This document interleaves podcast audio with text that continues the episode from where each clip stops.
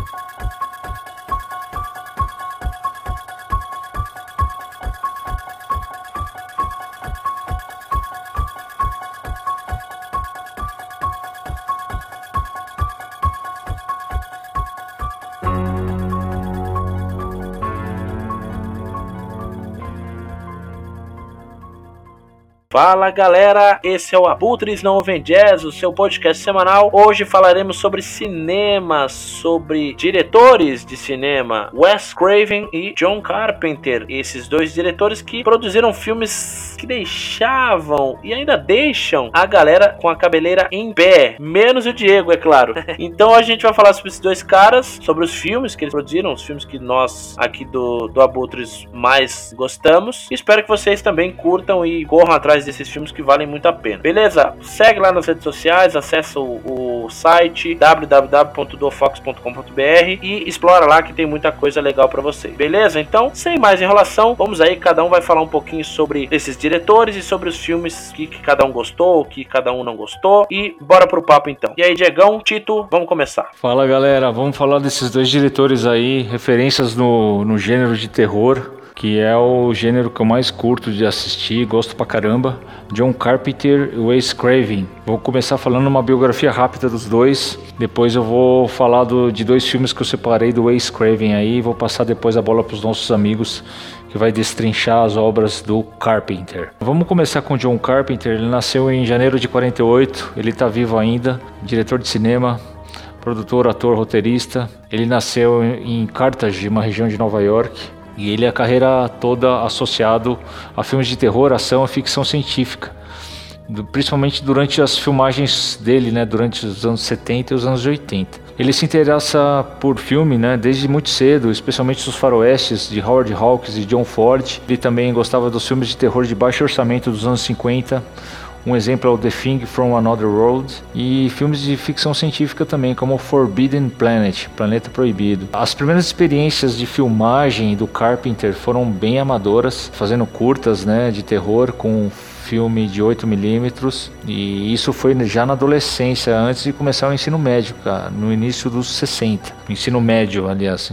Ele frequentou a Universidade Western de Kentucky. Seu pai ele era do departamento de música da universidade e durante o ano de 1968 ele foi transferido para Califórnia na Escola Cinematográfica de Artes. E de lá que ele acabou se formando, estudando mais profundamente a sétima arte e saiu de lá para fazer os seus primeiros longa-metragens. Né? A maioria dos filmes do Carpenter foram bem fracassos de bilheteria, né? fracassos comerciais e com muita crítica. Né? Então ele era um cara, vamos dizer assim, meio polêmico, né? não, não, não era muito aceitável. Mas e ele apresentou obras assim que realmente elevaram o nome do Carpenter como um, um, cara cult do terror ali. Então nós temos obras incríveis como a, a, mais famosa dele, que eu acho a mais animal, que é a Halloween, de 1978, né? O personagem do Michael Myers é sinistro para mim. É um,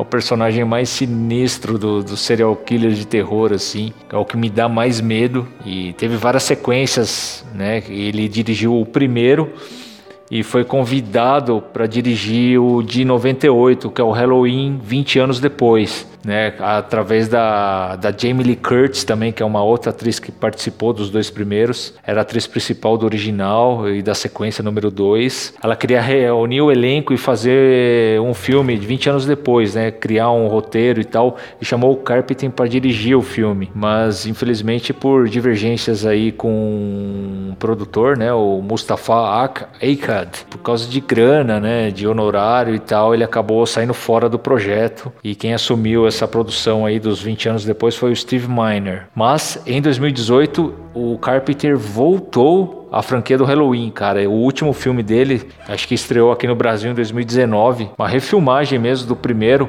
Inclusive tá saindo na sequência o Halloween Kills aí, já tem até trailer. Acho que se bobear vai sair direto nas plataformas de streaming. Eu tô louco pra assistir, muito foda. E ele foi como produtor executivo, cara, dessa sequência de terror aí, cara. E como compositor. Então é maravilhoso, né, cara? E eu assisti o filme de, de dois anos atrás, eu achei sensacional, assim, a pegada, assim, muito foda foda. É, tem a mão do Carpenter ali, meu. O cara, o cara manja demais. Então é isso. É, outros filmes aí que elevaram a carreira dele e definitivamente cravou o nome do Carpenter como o diretor mais cult dos filmes de terror foram Dark Star de 1974, The Thing, né, A Coisa, que ganhou refilmagem também recentemente, de 1982, Christine, de 1983, e um que é massa também, é o de 1988, They Live. They Live é, é muito legal o roteiro, é, depois o, vou passar a bola pros os meus amigos aí, Felipe Terra e Diego, eles vão falar mais dessas obras aí, de algumas delas, né? Pra galera se ligar e para quem não viu ainda, ver e se deliciar aí, cara. Fazer uma pipoca e ficar com roendo unha o filme inteiro. Bom, pessoal, para começar falando um pouquinho sobre um dos filmes do John Carpenter, eu vou falar sobre Christine, o carro assassino, que é um filme de 1983. Ele é um filme cult, suspense e terror e é baseado na obra do Stephen King, um escritor de terror que todo mundo conhece. É um filme muito interessante porque ele aborda uma temática adolescente, década de 80 e fala sobre a obsessão de um cara, um garoto, um jovem na verdade, o Ernie e o Danny. São dois amigos que frequentam a escola, querem ser populares e tal. Só que eles não conseguem muito, né? Não, eles não são populares, essa é a verdade. E um belo dia, o Arnie e o Dennis estão passando por uma rua, enxergam lá um carro todo abandonado, todo zoado, e é a Christine, que depois vai receber esse nome. Então o Arnie ele fica obcecado por aquele carro, ele acha lindo, mesmo o carro caindo aos pedaços. É um modelo Plymouth 1958, um carro da época assim muito badalado, só que era só lata, né? Era só lixo. Ele compra, consegue comprar esse carro, reforma esse carro e a obsessão dele por esse carro é tão grande que coisas estranhas começam a acontecer na cidade. Pessoas desaparecem, enfim, muita coisa estranha começa a acontecer depois que esse carro é reformado e ele começa a andar com esse carro pelas ruas de Pittsburgh. E assim, o John Carpenter, ele, nesse filme, ele deixa muito evidente o poder que ele tem de criação, de direção, porque não tem efeitos especiais, né, claro, mas ele não é sangrento a ponto de falar, nossa, que filme bizarro, muito sangue, aquela coisa falsa não, ele consegue com música, com luz e sombra e com a atuação dos, dos atores, é claro, criar um ambiente muito mas muito angustiante de suspense. E quando a Christine começa a ser possuída, porque essa é a, a grande sacada da história, é um carro possuído por alguma coisa que interage com o dono, né, que é o Arnie. Meu, é muito bom esse filme. Passava direto na sessão da tarde, altas horas da noite também passava. Eu já vi esse filme várias vezes e é um filme que para mim é um clássico do cinema de terror e é um clássico do Stephen King também. Então é a junção de Stephen King, literatura que eu amo, adoro, com um, a direção do John Carpenter. E a trilha sonora é perfeita porque ele reúne é, clássicos do rock, do blues antigo para servir de pano de fundo para as mortes que acontecem no filme e para traduzir a fala do carro. Então o carro se comunica através das músicas e é muito louco. É um filme que vale a pena. Christine e o carro assassino de 1983. Bom, o próximo filme que eu vou falar é sobre o Cidade dos Amaldiçoados. É um filme muito interessante porque trata de eventos podem ou não envolver alienígenas, a gente não sabe muito bem.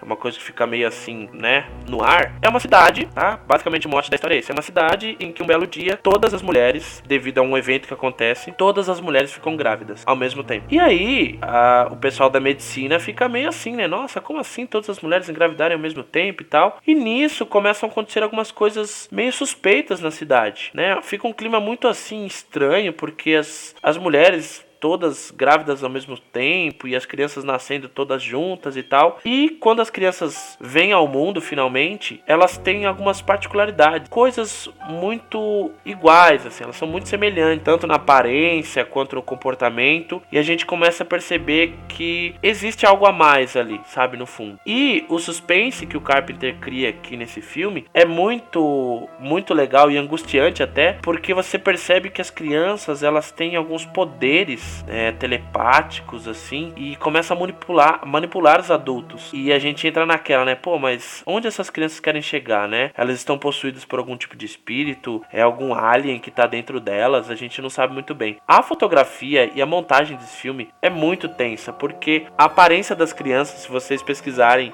e olharem os posters do, dos filmes e tal, meu, é muito louco. Aquelas crianças de cabelo branco, olhos amarelos. E tem um médico na cidade, que é o, o Alan Schaff, é vivido pelo primeiro Superman, o Christopher Reeve, acho que é esse o nome dele, não lembro agora. Cara, é uma pegada muito louca de filme antigo, assim, de terror e suspense. E o final é doido. Tipo, bem a cara do Carpenter, assim, quando faz alguns filmes mais bizarros, de, deixa a gente, de deixar a gente bem, assim, com o cabelo em pé, no sentido, porra, meu, que interpretação ferrada dessas crianças. E elas vão crescendo e o negócio vai tomando proporção gigantesca, porque as crianças simplesmente dominam a cidade, cara. Tem algumas coisas que eu não vou falar, porque senão será, né, um spoiler absurdo, mas assistam. A Cidade dos Amaldiçoados é um filme para quem gosta de história que envolve criança e eventos sobrenaturais. É assim um prato cheio para quem gosta, sabe? Poderia ser um filme baseado na obra do Stephen King, com certeza, porque tem uma pegada que você lembra muito assim do King na hora que você assiste. Beleza? Então, cuidado com as crianças. É, assistam A Cidade dos Amaldiçoados do John Carpenter. Essas foram as minhas duas dicas de hoje. Bora lá, toca o barco aí, galera. É, galera, vamos falar um pouco de Halloween do John Carpenter. É um filme de 1978, né, estrelado aí pela Jamie Lee Curtis e o dono de Pleasance. O roteiro é dividido entre o Carpenter e a Deborah Hill, que também teve uma parceria aí em, acho que em três filmes com com Carpenter.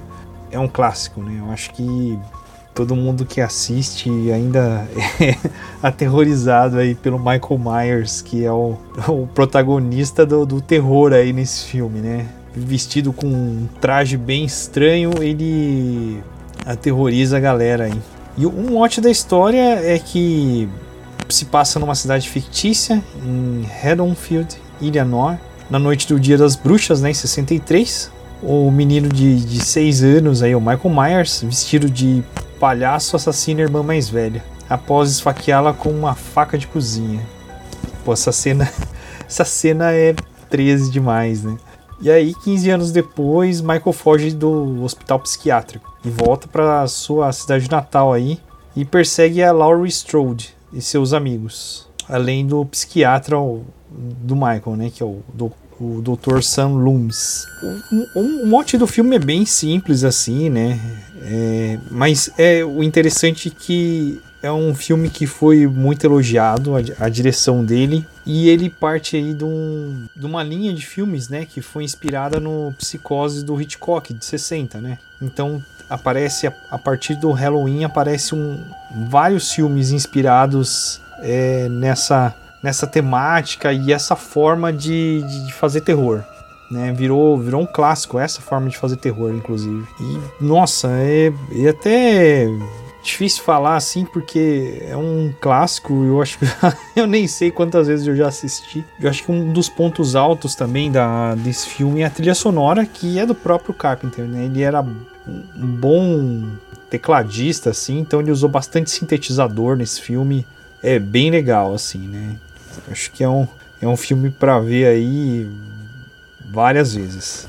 E aí, mais um clássico aí de 96 do Carpenter, que é o Fuga de Los Angeles. Puta, é um filme de ficção científica animal, assim, com Kurt Russell, que é bem legal. E a produção também é do Kurt Russell e da Deborah Hill, que a gente falou do filme anterior. Direção do, do Carpenter mesmo, né? E a música também ficou a, a critério aí do Carpenter naquela mesma vibe cheia de sintetizadores, muito legal assim. Também é uma trilha muito boa. Esse filme é muito legal. É um filme meio meio distópico assim, de, de, de ficção científica, né? E o mote é que em 1998, um candidato à presidência prega em sua campanha que Los Angeles precisa ser punida pelos pecados. Aí no ano de 2000 a cidade é separada do continente por um grande terremoto e se transforma em um local para qual todos os indesejáveis são remetidos. Então tudo que não presta vai para lá. E no ano de 2013 o candidato do final do milênio tornou-se presidente vitalício, mas a sua filha, não concordando com a a política do seu pai, suprimiu uma série de liberdades individuais e rouba uma caixa preta que tem o poder de desligar todo o planeta e a entrega para o principal chefe da quadrilha de Los Angeles, é claro, né? Então assim, o Kurt Russell, que é um aventureiro, meio herói, meio bandido, uma persona não grata no filme assim, mas que em 97 salvou o presidente dos Estados Unidos, ele é convocado pelo presidente para recuperar essa caixa e matar a própria filha, né? Mas é, se ele não cumprir essa missão em menos de 10 horas, ele tem um tempo ali, um, um timer. É, se ele não cumprir dentro desse período, ele vai ser morto por um vírus que foi colocado na corrente sanguínea dele, assim. Isso é muito pirado. É um filme muito legal aí para assistir à tarde, com a, com a namorada, com a esposa, com os amigos. É uma boa sessão da tarde aí, que também assisti inúmeras vezes. Muito legal. Vamos falar agora do Ace Craven, ele nasceu em agosto de 1939 e infelizmente já faleceu. Faleceu em agosto de 2015, seis anos atrás. Ele foi um diretor, cinema, roteirista, produtor, editor americano. Foi um dos pioneiros também no gênero de terror. Também começou a filmar no, no, na década de 70, né? Particularmente filmes de terror que se mistura clichês do gênero com humor e sátira. O impacto da obra, cara, é considerável, né? dentro do, do, do, do, cinema e ele é um, um diretor altamente influente. Né? Devido ao sucesso cultural de suas obras, o Craven foi chamado de o mestre do horror. Né? Um dos filmes mais conhecidos, né? ele é o mais conhecido da, de toda a carreira do, do Craven, foi o A Nightmare on Elm Street, que em 1984 saiu aqui para nós como A Hora do Pesadelo, do famoso personagem Fred Krueger. é interpretado por Robert Englund. O cara interpretou aí é um filme de terror adolescente, né, que ganhou várias sequências. Eu depois da bio vou, vou, vou me aprofundar um pouquinho falar do, do, do, do filme, de dois filmes, né, que foram o filme das obras perfeitas do, do, do Ace Craven, que foi a franquia da Hora do Pesadelo e a franquia do Pânico, né? outro filme de horror, estilo slashers, né? de adolescente também, que no final dos 90 deu uma, uma sobrevida aí ao gênero que estava praticamente morto, né? com vários fracassos comerciais também, não conseguia se reinventar e o Ace Craven foi lá e, e dirigiu esse filme que na época foi bem legal. Vamos falar rapidamente ele nasceu em Cleveland, Ohio. Antes dele começar na, na, na sétima arte, ele foi formou-se em inglês e psicologia, fez mestrado em filosofia e redação. Mas assim, ele sempre foi apaixonado por arte, né, por cinema. E nessa época ele já tinha uma câmera 16mm, fazia alguns filmes amadores também de curtas metragens, né? E o seu primeiro trampo, né, dentro do, da indústria cinematográfica foi, foi como editor de som, né? Um amigo dele, o Steve Shapin, que é, é, era irmão do futuro astro de rock, o Harry Shapin, ele informou sobre uma vaga de mensageiro para uma produtora de filmes de Nova York, pro Ace Craven. Falou, meu, por que você não tenta lá a sorte e tal? Inclusive, o, o irmão dele, antes de ser cantor, tava trampando lá. Ele acabou se mudando para morar com Steve e começou a trabalhar nesse, nesse ramo. Um dos seus primeiros papéis, né, antes do, do seu primeiro longa-metragem, o, o Ace Craven, eles ele meio que foi numa seara para maiores de 18 anos, né? Adentrou aí os filmes pornôs hardcore sob pseudônimos, né?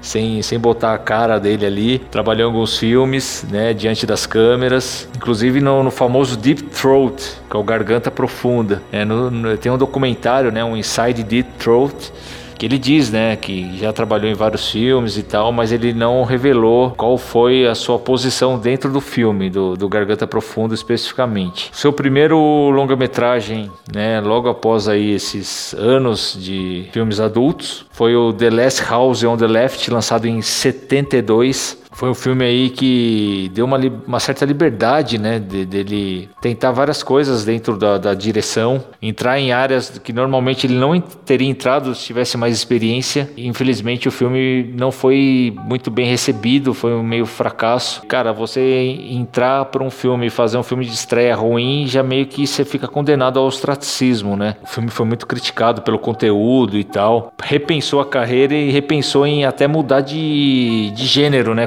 Começar a escrever para outros tipos de, de, de, filme, né? Mas aí mais um amigo aí influenciou ele, o Cian, Cian Kuhneman, né? Viu que ele tinha jeito, né, para dirigir fi filmes de, de terror, né? Que era legal para ele não desistir e tal. E convenceu ele a fazer um filme nos no deserto do, de Nevada ali, cara.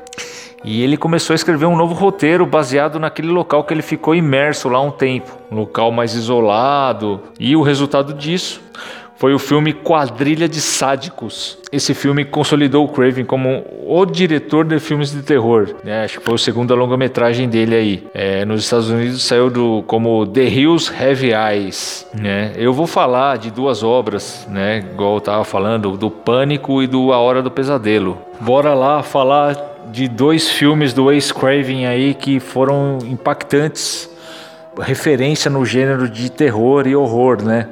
O primeiro, sem dúvida, é o A Nightmare on Elm Street, A Hora do Pesadelo, lançado em 1984.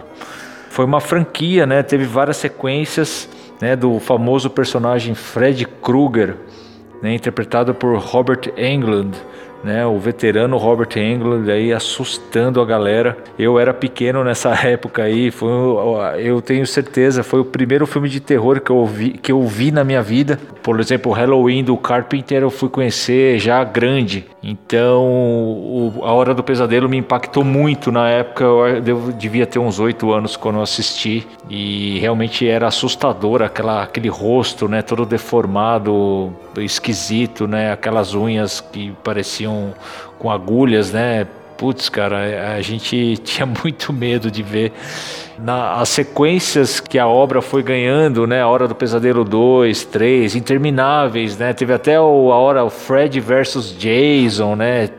O Fred Krueger virou meio que um ator de comédia, né? Depois que eu cresci, eu olhava assim, eu dava risada. Eu falei, meu, como que eu tinha medo disso?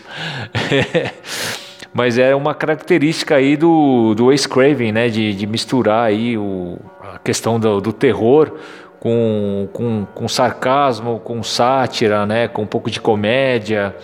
Com o passar dos anos, o Fred começou a ficar mais tranquilo, virou até uma série de televisão. Mas voltando a esse filme aí, revelou alguns atores assim, como o Johnny Depp, né? Foi a primeira aparição do Johnny Depp no cinema ele como, como coadjuvante do filme ali. E é um filme adolescente, né? Aquela coisa, né? O pessoal eh, tendo pesadelo com o Fred Krueger, né? Não querendo dormir para não sonhar com ele. Mais ou menos um enredo que gira em torno desses jovens, né? Eles são aterrorizados é, nos seus sonhos pelo fantasma de um psicopata que era assassino de crianças. A rua Elm Street era uma rua fictícia na, na cidade, né? Que, que, que foi feito o, o filme. É um filme de baixo, é, de baixo orçamento, né, apenas 1, 1 milhão e 800 mil dólares investidos, né, arrecadou mais de 25 milhões de dólares nas bilheterias americanas, recebeu elogios de críticos e teve, teve um impacto significativo, significativo sobre o gênero de, de horror. Né, igual eu falei, né, teve outras franquias e tal, né, e começou a meio que ter uma rixa, né, cara? Então, na década de 80 aí, basicamente, em termos de, de, filmes de terror, se falavam só de A Hora do Pesadelo e o Sexta-feira 13 também, que era um, personagem, né, do Jason, era um ocupava aí a, as telinhas aí da, da, da, dos canais abertos e deixava muita criança assustada nos filmes. É um, um, um detalhe interessante né, do A Nightmare on the Elm Street. Ele, a ideia básica do filme foi, foi inspirada na infância do, do, do diretor, em vários artigos de jornal de época da, publicados na Los Angeles Times, em que um grupo de refugiados eh, de Camboja eles se refugiaram nos Estados Unidos, fugindo do regime político né, da época. Os filhos desses, desses refugiados começaram a ter pesadelos horríveis chegando ao ponto de se recusarem a dormir, né? Isso foi noticiado, né? E o, o Craven meio que se inspirou nessas notícias de infância para escrever o roteiro do, do, do, filme, que é basicamente isso, né? Os adolescentes dormem, adormecem e o Fred Krueger, que, que no filme é um assassino de crianças daquela região de Elm Street ali, um famoso assassino. Ele começa a invadir os sonhos da galera e a galera começa a ter pesadelo com ele. E conforme ele vai perseguindo o pessoal, tentando matar e tal, o pessoal na vida real acaba morrendo durante o sono. Então tem essa essa essa luta e essa resistência do, dos atores, né, do, dos personagens de não dormirem, de, da, daquele medo, né? E é um filme bem assim impactante para a época que foi lançado e mistura todos os gêneros, subgêneros de terror aí, né? Tem xerife, né? Polícia é, é, procurando, é, interagindo com, com, com, os jovens, né? Perseguindo, tentando achar o, assassino, quem quem está fazendo essas atrocidades e tal. Mas é tudo fruto da imaginação, do sonho, né, cara? Então, isso que é a grande sacada do filme. E é um dos, uma dos filmes referências de terror e um dos filmes referência do Wes Craven aí. Cravou seu nome né, na, na década de 80, com, com várias sequências né, da Hora do Pesadelo. É muito bom, assistam, vale a pena, galera. É, para quem quiser ver as refilmagens, é, acho que teve uma refilmagem de 2010, se eu não me engano, né, do, da Hora do Pesadelo, va vale a pena também, né? Pega um, um roteiro, a questão de, de, de, filmagem mais moderna e tal. Tem gente que não gosta, prefere a, a original mesmo, né? Feito com, com equipamentos da época, mas a, a, eu acho que as as refilmagens desses filmes valem a pena, né? Halloween também é um clássico que eu sempre vejo, inclusive as refilmagens novas, né? Eu acho bem, bem legal, bem interessante. O outro filme que eu vou falar do Wes Craven também virou uma trilogia, quadrilogia, né? Teve uma sequência que é o Scream no, no final dos anos 90, de 1996, que é o Pânico. É um filme do subgênero slasher também com perseguição a adolescentes, né, pessoal de, do ensino médio, festinhas e um psicopata solta matando todo mundo. é basicamente isso. O filme revitalizou o gênero dos anos 90, né? O filme, os filmes de terror dessa época estavam bem ruins. O próprio John Carpenter, né, teve uma época em baixa da década de 90, né? Ele estava assim colecionando fracassos né, nos seus filmes, né, não tendo muito, muito aval do público, muito aval da crítica. Né? Eu estou citando o Carpenter porque é o outro diretor que a gente está falando, e só para contextualizar, né? porque década de 90 também é, foi uma década com produções bem ruins desse gênero. E o Pânico do Wes Craven chegou pra, meu, dar uma chacoalhada no gênero aí. E conseguiu, cara. Ganhou status cult o filme, né? Foi com um elenco jovem também, uma contratação do elenco bacana, né? A Neve Campbell tá no filme, David Arquette, Courtney Cox, né? Entre outros. A Drew Barrymore. Como que eu posso esquecer da Drew Barrymore? A eterna a menininha lá, amiga do ET, né? Participou do ET e a criancinha na época, né? Ela criança e aqui já veterana, né? Também dando os seus primeiros passos aí nos filmes, já grande. O filme foi baseado em partes, né, dizem, né, num caso do estripador de Gainesville, né, que, que aconteceu de verdade na região ali da Califórnia e gira em torno de Neve Campbell, que é a Sidney Prescott, a personagem da é, Sidney Prescott, uma estudante do ensino médio, mora numa cidade fictícia, Woodsboro, na Califórnia e ela se torna alvo aí, ela começa a ser perseguida por um assassino misterioso como, conhecido como Ghostface, que é um assassino em série usa, que usa uma máscara horrenda, assim, parece que ele está gritando na máscara, a boca meio aberta, marcou uma geração, né?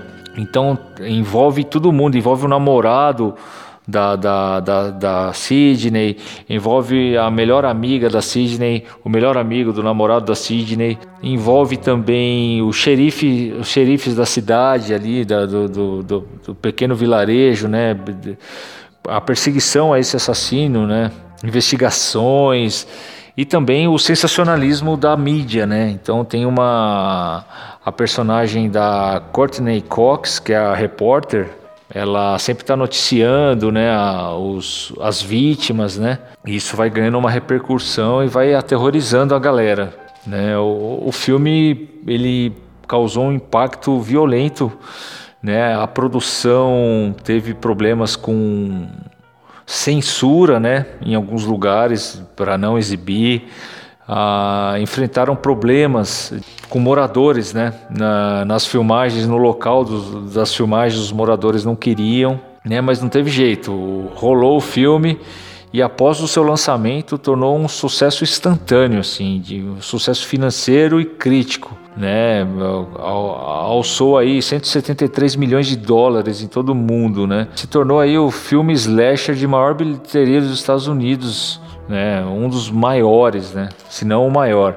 Recebeu vários prêmios e indicações. Né? São esses dois filmes que eu queria falar. O A Hora do Pesadelo de 84 ganhou sequência também. Eu não, eu assisti algumas sequências aí, mas a primeira é a mais impactante para mim. É, assistam, que é muito bom. E o Scream na sequência, né, na década seguinte, 1996 também, teve outros, é, é, o Pânico, né?